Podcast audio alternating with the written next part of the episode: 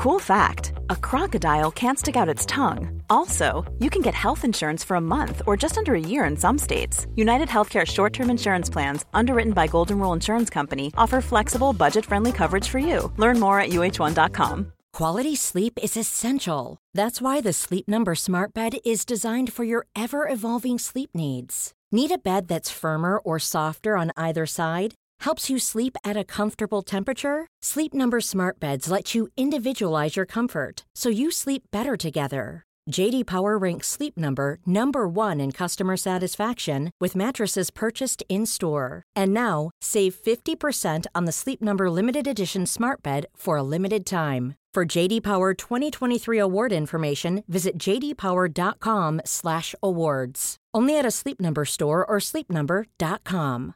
Everyone knows therapy is great for solving problems, but getting therapy has its own problems too, like finding the right therapist, fitting into their schedule, and of course, the cost. Well, BetterHelp can solve those problems.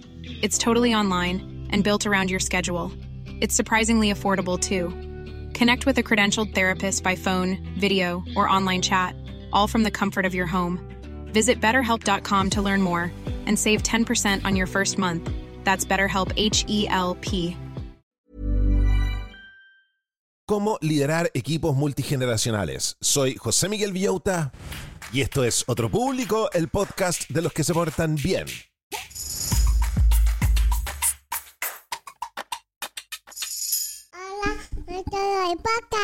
¿Cómo están brochachos? ¿Cómo están brochets? Quiero saber cómo les ha pillado este octubre.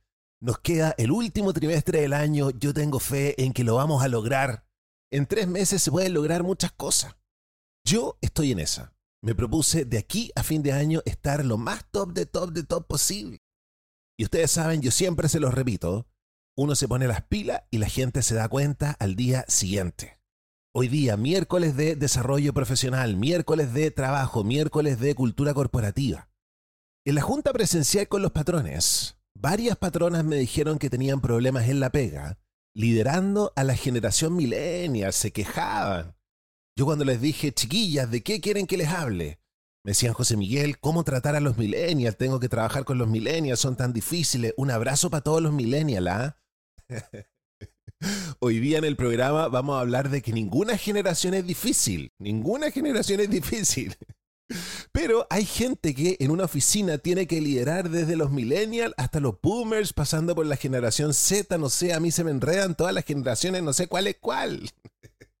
Así que hoy día les traigo las ideas principales de un libro súper interesante que encontré que se llama The Remix, la remezcla, que nos enseña cómo liderar un equipo multigeneracional. Ahora, quiero decir una cosa, yo que soy viejo más bien gruñón, yo encuentro que en Chile está mal dicho decir baby boomer para la generación más adulta. Porque baby boomer quiere decir una generación que en los Estados Unidos, después de la Segunda Guerra Mundial, resulta que nacieron un montón de guagua. Entonces, por eso se llama el baby boom. Pero yo no sé si en Chile, después de la Segunda Guerra Mundial, nació una generación de guagua impresionante. Entonces Chile estaría maldito, ¿cachai? No lo digamos. ¿Por qué andáis diciendo baby boomer? ¿Acaso naciste en Estados Unidos, cachai? El libro que vamos a revisar el día de hoy está escrito por Lindsay Pollack. Este libro llegó a los primeros lugares de El New York Times. Ella es una experta en comunicación intergeneracional. Ha escrito varios libros como Becoming the Boss, transformándose en el jefe o en la jefa, y Getting from College to Career, desde el colegio a la carrera. ¿Qué cosas vamos a aprender el día de hoy? ¿Cuál es el primer paso para liderar con éxito en un entorno laboral multigeneracional? ¿Qué desafíos de comunicación enfrentan las diferentes generaciones en el lugar de trabajo y cómo pueden superarse? ¿Y cómo puede la mentoría ser una herramienta bidireccional que beneficie tanto a las generaciones más jóvenes como a las más veteranas en el lugar de trabajo? ¿Tú de qué generación eres? ¿Tú ya eres una veterana ya? ¿O no? Buenos días a todas las veteranas, ¿cómo amanecieron? ¿Cómo están todos los achaques? Vamos a aprender un montón de cosas el día de hoy. Oye, quiero partir el programa agradeciendo por todas las reseñas 5 estrellas, yo no lo puedo creer. En Spotify tenemos alrededor de 400 críticas y un promedio de 5 estrellas. Yo soy un chico 5 estrellas. Muchas gracias por transformarme en eso. Ya no me siento loser. Oye, yo que estaba hablando de déficit atencional y les conté que tengo déficit atencional, les conté un poco como de esta parte privada de mi vida, para que ustedes vean, po. Uno puede tener déficit atencional, hacer un podcast y tener cinco estrellas, ¿qué te creéis? Y además aparecimos, ¿se acuerdan? En la portada de Apple Podcast. Yo no he visto cuántas, cuántas estrellas tenemos en Apple Podcast porque me da susto. Ustedes saben que yo soy un cobarde. Así que si quieren, pueden ir a Apple Podcast o a Spotify y darme una reseña 5 estrellas solo, solo, solo si ustedes creen que yo me lo merezco. Y también siempre les recuerdo que mi Instagram es José Miguel Villauta para que no se pierda nada del material que les estoy, que estoy preparando.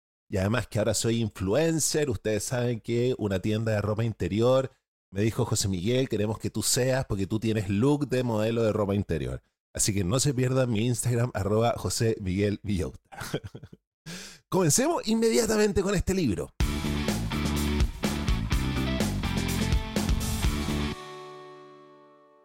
Vamos a comenzar este libro que nos enseña cómo liderar un equipo multigeneracional, entendiendo este ambiente laboral multigeneracional.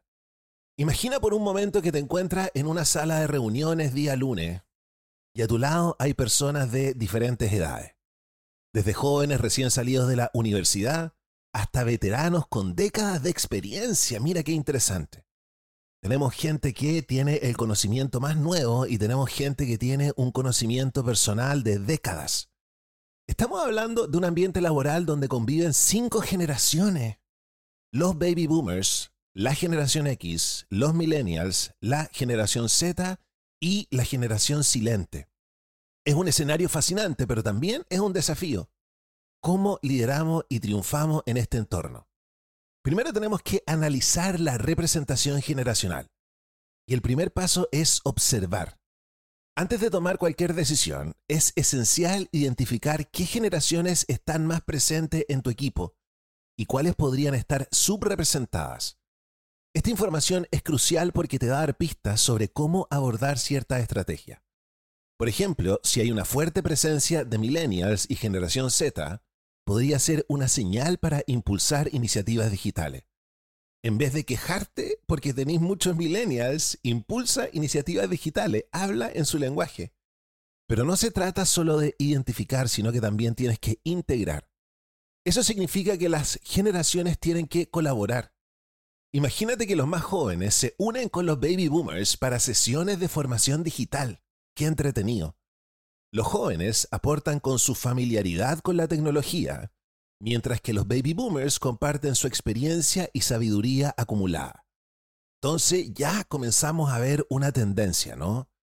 Si tú te quejas de los millennials, ¿por qué no das vuelta a tu punto de vista y los ves como una generación que, si bien tienen ciertas dificultades, tienen ciertos como defectos, ¿por qué no das vuelta el guion y los ves como una generación que te pueden abrir las puertas a todo este mundo digital? Y de esta manera ellos se pueden sentir valorados y quizá a lo mejor volver a enamorarse con este trabajo que tú sientes que en este momento trabajan de manera desafectada. Luego podríamos tener a los baby boomers liderando talleres sobre relaciones con clientes, basándose en sus años de experiencia en el campo. La clave está en reconocer y aprovechar las fortalezas de cada generación. Y tenemos que respetar las diferencias. En vez de quejarnos, respetemos que estos cabros son diferentes a nosotros. Tienen defecto, absolutamente. Nosotros también somos una generación que tenemos defecto. Pero respetemos la diferencia. Cada generación tiene particularidades, sus formas de ver el mundo y abordar los problemas. Estas diferencias no tienen que ser motivo de conflicto, sino que todo lo contrario son oportunidades para aprender y enriquecerse mutuamente. Es fundamental dejar de lado los estereotipos y los prejuicios. y yo, chiquillos millennials, les tengo que decir una cosa, yo tengo un montón de prejuicios con los millennials. tengo un montón de prejuicios con los millennials, pero también tengo una hermana que es millennial que yo la admiro, heavy, la admiro, me comparo con ella. es fundamental dejar de lado los prejuicios y los estereotipos y comenzar a valorar y a respetar las contribuciones de todos. ¿Cómo avanzamos hacia un ambiente laboral integrador? El objetivo final no es simplemente adaptarse a un ambiente multigeneracional, sino que trascenderlo. Imagínate un lugar donde las etiquetas generacionales desaparecen y lo que prevalece es la colaboración, el respeto y el aprendizaje mutuo. Un lugar donde se valora la experiencia y sabiduría de los mayores, pero también la innovación y frescura de los jóvenes. El desafío de liderar en un ambiente laboral multigeneracional es grande, pero las recompensas son mayores. Al abrazar y celebrar las diferencias, podemos crear un espacio de trabajo más rico, diverso y productivo. La clave para un ambiente laboral multigeneracional es la gestión de personas. Si alguna vez has soñado con un lugar de trabajo donde todas las generaciones se sienten como en casa, estás en el camino correcto. Si sentimos que los millennials en nuestra pega no están comprometidos con el trabajo, una solución es hacerlos sentir en casa. Pollack presenta una estrategia que se llama la gestión de personas remix. Es precisamente la herramienta que necesitas. ¿En qué consiste exactamente este remix, este remix? Vamos a sumergirnos en los detalles. Hay un nuevo paradigma de liderazgo. Hoy en día ser un líder es un desafío mayor que nunca. Antes, las personas simplemente se adaptaban al estilo de liderazgo de sus superiores. Y eso es probablemente lo que nosotros estamos esperando, ¿no? Nosotros tenemos un pequeño negocio, contratamos gente y nosotros esperamos que esa gente se adapte a nosotros. Ese es el liderazgo antiguo, ahora las cosas cambiaron. Con la facilidad de acceso a la información, las generaciones más jóvenes investigan y evalúan a sus líderes a través de plataformas en línea. Esto ha elevado el estándar de lo que se espera de un líder ya que la satisfacción laboral está intrínsecamente ligada a la calidad del liderazgo. Y acá te tienes que hacer una pregunta honesta. ¿Eres jefe? ¿Eres patrón? No estoy hablando de los patrones que financian el podcast, que son lo mejor. ¿eh? Estoy hablando de los apatronados. ¿Eres jefe? ¿Eres patrón? ¿O te estás convirtiendo en un líder que está mejorando la carrera de las nuevas generaciones? Hay tres pasos cruciales para un liderazgo efectivo. Primero hay que partir por casa, el autoliderazgo.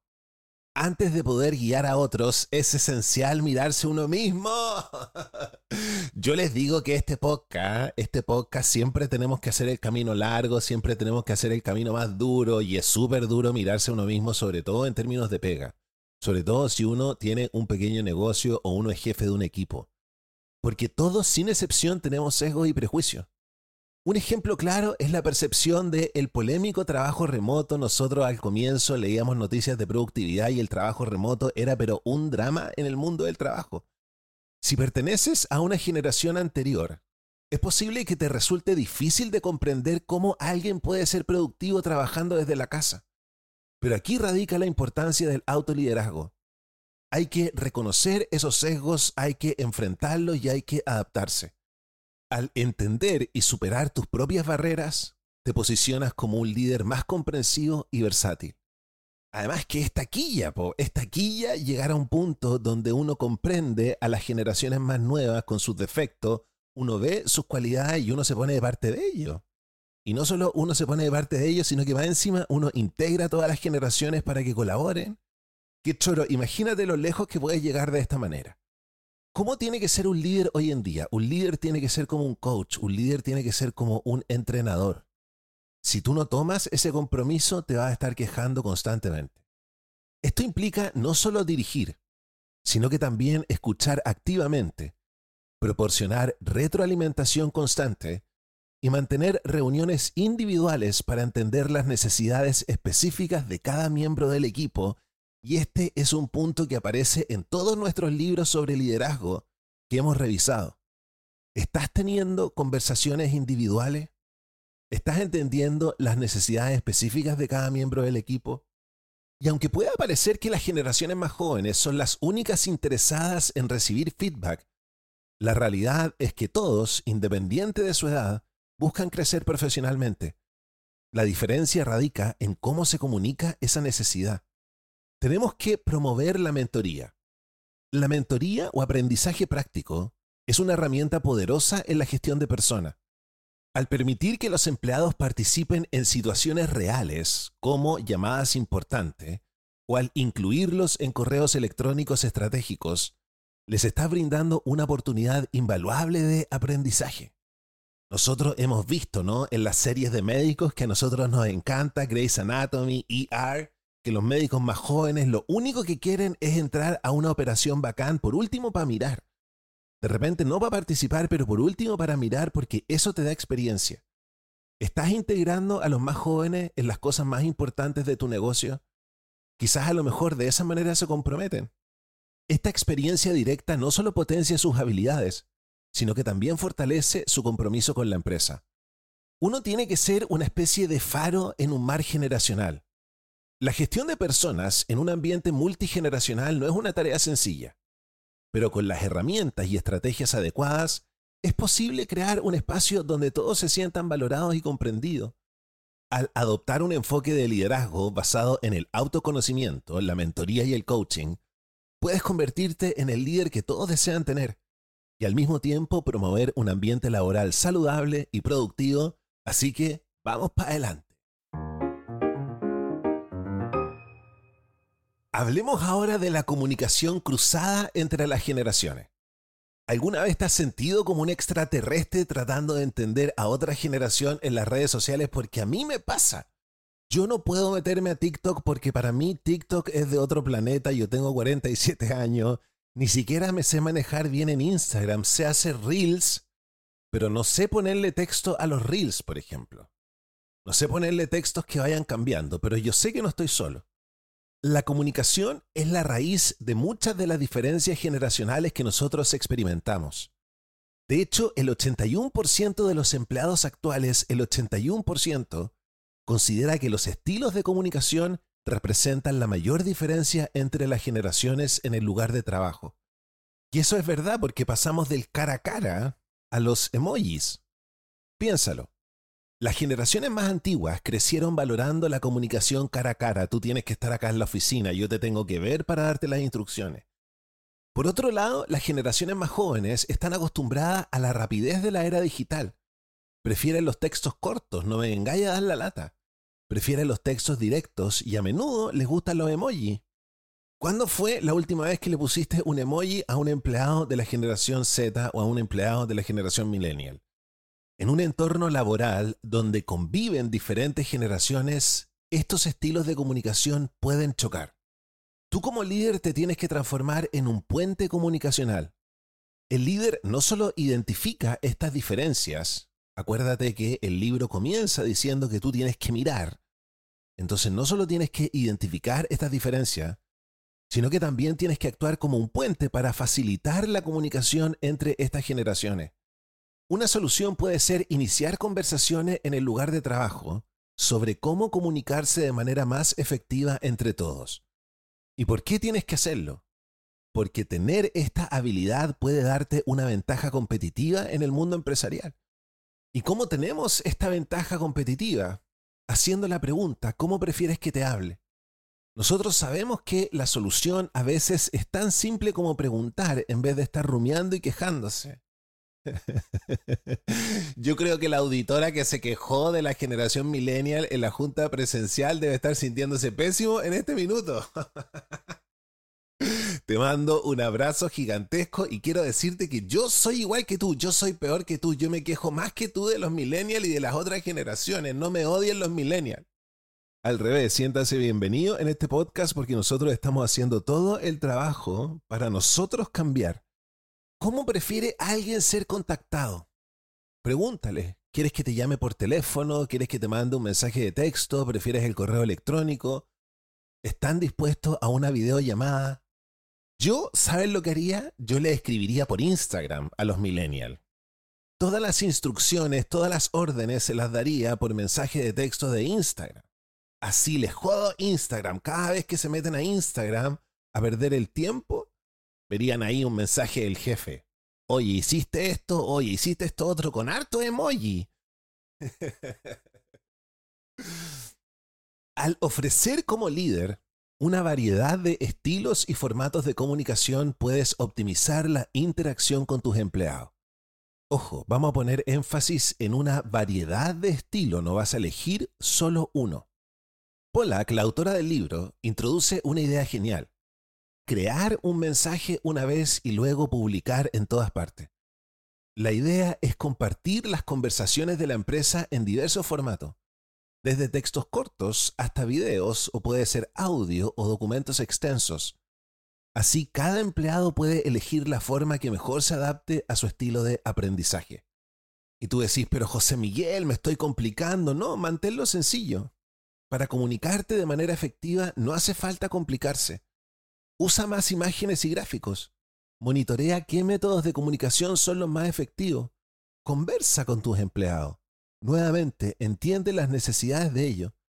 Al final del día se trata de entender y ser entendido, independiente de la generación a la que pertenezca. Así que a comunicarse de buena manera se ha dicho. Ya, harta pega, ¿no? Harta pega tenemos en este capítulo el día de hoy. Pero la verdad es que hay una magia de trabajar en un mundo multigeneracional, nos dice la autora. ¿Alguna vez te has detenido a pensar en lo afortunados que somos de vivir en un mundo donde varias generaciones conviven juntas? Es como tener acceso a una biblioteca viviente de experiencia y sabiduría. Porque igual si somos honestos, en la pega nos quejamos de los millennials, nos quejamos de la generación Z, pero en la vida real, cuando llega un sobrino a enseñarnos a usar Instagram, a enseñarnos a usar TikTok, lo pasamos chancho. Uno dice que entretenido mi sobrino, uno va donde el sobrino, sobrino, ayúdame a hacer esto. Yo tengo un sobrino que ve YouTube y ve a youtubers jóvenes. Entonces todo el rato yo quiero que él me cuente en qué están estos youtubers jóvenes para ver qué puedo integrar al podcast. Las generaciones más viejas, nosotros, somos buenos para dar consejos que nadie nos ha pedido. Imagínate que estás en una reunión familiar y tu abuelo de la nada te da un consejo sobre cómo manejar tu finanza.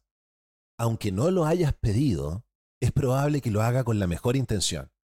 Las generaciones mayores han vivido más, han cometido errores, han aprendido de ellos y en su mayoría solo quieren que tú no pases por lo mismo.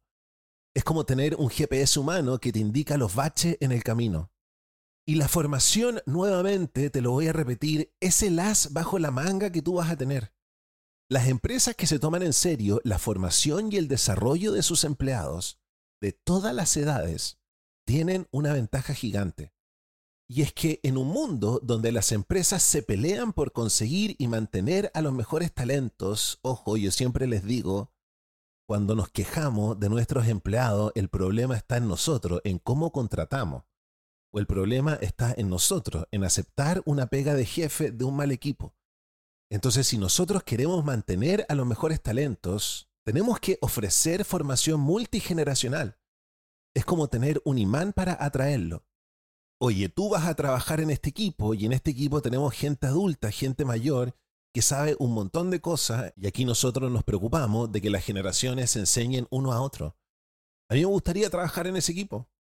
Me encantaría tener una partner, a mí en lo personal, trabajar en una empresa y tener una partner que sea una chica joven, una chica de 21 años, y trabajar juntos y decirle, oye, anda a prepararme un café, oye, va. Chicas, estoy, estoy bromeando, estoy haciéndole burla. Ustedes saben que me encanta que se les pare la pluma. Sigamos entonces hablando de esta formación intergeneracional. Hablemos de la tecnología. No todos partimos del mismo punto. Mientras que para ti puede ser sencillo manejar un teléfono inteligente o una computadora, para tu tía abuela puede ser todo un desafío. Yo tengo una tía que me dice, José Miguel, instálame Netflix, José Miguel, ayúdame con esto y con esto otro, una tía donde yo soy el joven ahí, ¿ah? Y le digo, tía, ya, deme su clave de iTunes, tía, deme su clave de Netflix, y no se la saben. Y la tienen anotada en un cuaderno que no encuentran nunca, y en el cuaderno nunca uno sabe si la clave es con mayúscula, es con minúscula, y eso es importante. Y yo me enojo. Yo me enojo con las generaciones más jóvenes y con las generaciones más viejas, soy un gruñón. Pero las empresas inteligentes reconocen esta diferencia y ofrecen formación adaptada a cada generación. Eso es lo que yo voy a hacer acá en las parcelas. Las voy a juntar a todas las señoras que se vinieron a vivir acá, sus años dorados, y les voy a hacer un taller, cómo anotar las claves de Netflix. y cuando hablamos de esta formación multigeneracional, no estamos hablando de curso eterno. Con el microaprendizaje basta. Basta con ver un video en YouTube o leer un artículo en un blog para aprender algo nuevo y ustedes lo saben porque basta con escuchar un podcast y muchos de ustedes aprenden cosas que hacen que sus días sean mejores. La mentoría es súper importante, aprender en ambas direcciones. Esta mentoría es otra joya en el mundo laboral. Y no es solo el veterano enseñando al novato, también puede ser al revés. Imagínate a un joven enseñando a un colega mayor sobre redes sociales y luego ese colega mayor comparte técnicas de negociación. Es un intercambio donde todos ganan. Al final del día, lo que realmente marca la diferencia es permitir que todas las generaciones interactúen, se ayuden y aprendan mutuamente. Es como mezclar los ingredientes perfectos para obtener el cóctel laboral más delicioso y efectivo. Así que salud miércale por un mundo multigeneracional.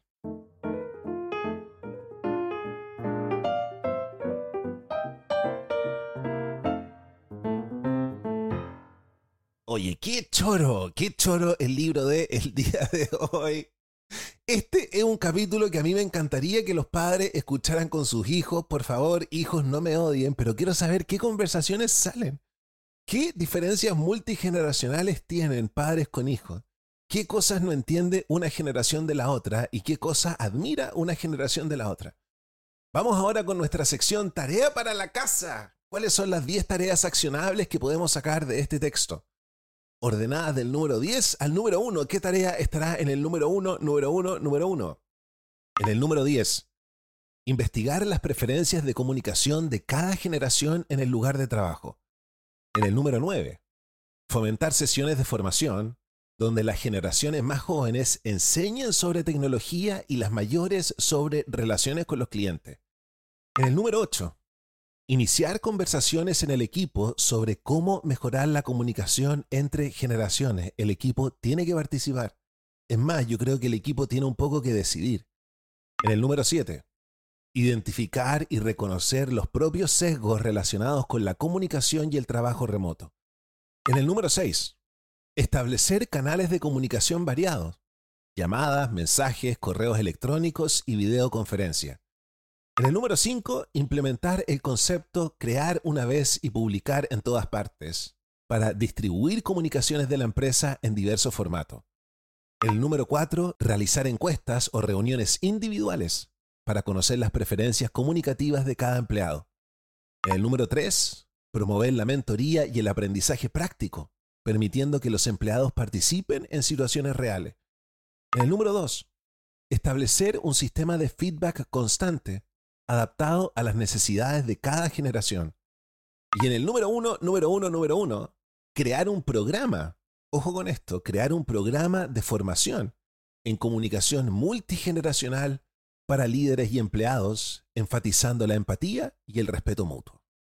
Yo sé que esto suena a harta pega, pero no estás solo. Tú tienes un equipo que te puede ayudar.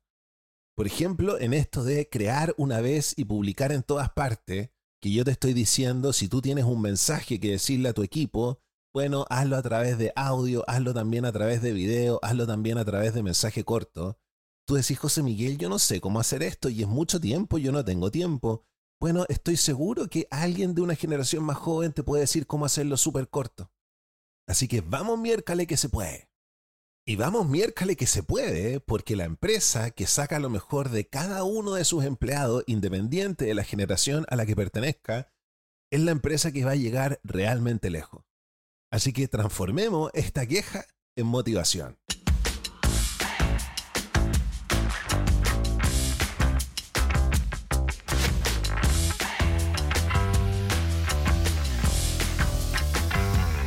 Y vamos ahora con nuestra sección Deporte y Cerebro, donde estamos revisando cómo nuestro cerebro ayuda a sanar varias enfermedades de salud mental que nosotros tenemos, o varias condiciones, mejor dicho, de salud mental que nosotros tenemos. ¿Por qué digo enfermedades? Porque yo tengo varias y cuando yo me, miro al espejo yo digo, José Miguel, está ahí enfermo, por favor. Hemos hablado de cómo el deporte ayuda a superar la ansiedad. Pasamos varios podcasts hablando sobre eso. Después pasamos varios podcasts, varios capítulos hablando sobre cómo el deporte nos ayuda a superar la depresión. Y ahora estamos hablando específicamente sobre el déficit atencional. Y quiero decirles que la sección Deporte y Cerebro está basada en el libro Spark de John Ratey, que es uno de mis libros favoritos que lamentablemente no está traducido al español, por eso yo les estoy fileteando el libro y les presento podcast por medio, un pedacito del libro. ¿Sabías que la frase trastorno por déficit de atención ni siquiera existía hasta 1980? Por eso muchos de nosotros decimos, ¿por qué miércoles a mí no me diagnosticaron? Bueno, porque hasta 1980 la frase ni siquiera existía. Ha habido un montón de debates sobre cómo clasificarlo. Pero sabes, no importa si alguien es hiperactivo o simplemente distraído, el tratamiento es el mismo. Y ahora simplemente lo llamamos TDHA, trastorno de déficit atencional con hiperactividad. Esas son las siglas, TDHA. Hablemos de los niños hiperactivos. Son esos cabros que parecen tener una energía infinita, que siempre están moviéndose, interrumpiendo o terminando tu frase, porque creen que ya saben lo que vas a decir. A veces son el alma de la fiesta en clases, pero otras veces pueden sentirse un poco fuera de lugar. Y a veces sí pueden tener problemas de ira, como esos conductores que se enfurecen en el tráfico. Imagínate querer tener cañones en tus faros para despejar el camino. Yo me he sentido así, quiero tener cañones en los faros. Ya hablamos entonces de la hiperactividad, ahora hablemos de la inatención. Es como cuando estás hablando con alguien y de repente te distraes mirando la ventana. Las personas con déficit atencional a menudo olvidan cosas o se distraen fácilmente. Y se olvidan de cosas importantes, como por ejemplo ir al dentista. Olvidan cosas como programar las vacaciones, olvidan cosas como ahorrar para el futuro. Incluso muchos estudiantes pueden hacer las tareas y luego se les olvida la tarea, la dejan en la casa. Y a veces son los reyes de la procrastinación. Pueden querer hacer algo, pero terminan ordenando el escritorio en su lugar. Pero aquí viene la parte interesante. Aunque puede parecer contradictorio, una de las mejores maneras de tratar el déficit atencional es a través de una estructura súper rígida.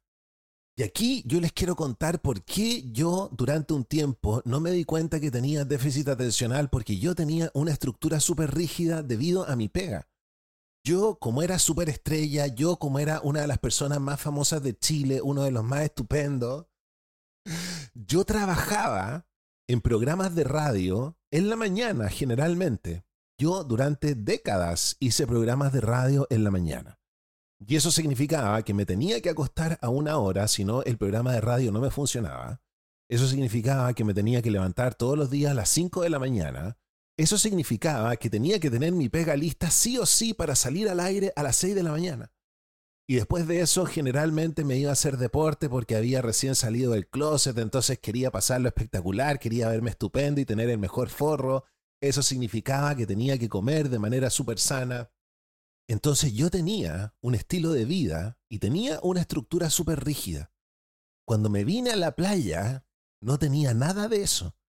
Entonces, así como la naturaleza es súper loca, tú salías a caminar y veis los árboles, veis las flores y es como un desorden, un caos maravilloso, mi cerebro se soltó.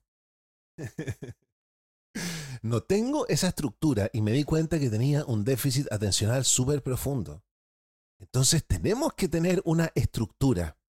Tenemos que tener una lista de verificación y seguir todos los pasos de esa lista de verificación. Y aquí vamos a hablar un poquitito del deporte, y esto me gustó Caleta. Algunos cabros con déficit atencional mejoran mucho cuando practican deportes como las artes marciales o el ballet. Y no es coincidencia. Estos deportes, como otros como la escalada y el skateboarding, miren, miren qué interesante el skateboarding. Anda a comprarle un skate a tu hijo. ¿Por qué? Porque estos ejercicios requieren movimientos complejos y mucha concentración. Si tu hijo anda con la patineta todo el rato en la calle, déjalo, porque de esta manera se está mejorando su déficit atencional. De hecho, un estudio mostró que los niños con déficit atencional que practicaban artes marciales mejoraban en muchas áreas en comparación con aquellos que solo hacían ejercicio aeróbico. Nosotros hemos dicho que cuando uno sube la frecuencia cardíaca se produce en nuestro cuerpo un montón de elementos que hacen que se mejoren nuestras enfermedades de salud mental. Bueno, si a ese ejercicio aeróbico le agregamos un deporte que tiene movimientos complejos, la gente con déficit atencional puede mantenerlo a raya. ¿Por qué funcionan estos deportes? Porque activan muchas áreas del cerebro que controlan cosas como el equilibrio, la concentración y la corrección de errores. Te lo voy a repetir. Estos deportes activan muchas áreas del cerebro que controlan cosas como el equilibrio, la concentración y la corrección de errores. Y en situaciones extremas, como los deportes extremos, por eso uno siempre dice, oye, este niñito que es pila, este niñito Ritalin, que anda todo el día arriba de la bicicross ahí. Es como si el cerebro pensara que es una cuestión de vida o muerte, lo que nos hace concentrarnos aún más. Qué interesante, qué choro, me encanta. Me encanta leer esto. Acuérdate que todo esto que te he contado viene del libro Spark de John Ratey. Si te interesa saber más sobre cómo el ejercicio puede ayudar al cerebro, te recomiendo que le eches un vistazo si tienes la suerte de haber aprendido inglés. Si no, quédate tranquilo porque yo te estoy fileteando este libro. Hay varios libros que no se han traducido al español ¿ah? y yo me voy a encargar, yo que soy seco en el inglés, how you doing, yo me voy a encargar, cabros, de traducirles los mejores libros para que lo pasemos chancho mientras lo comentamos.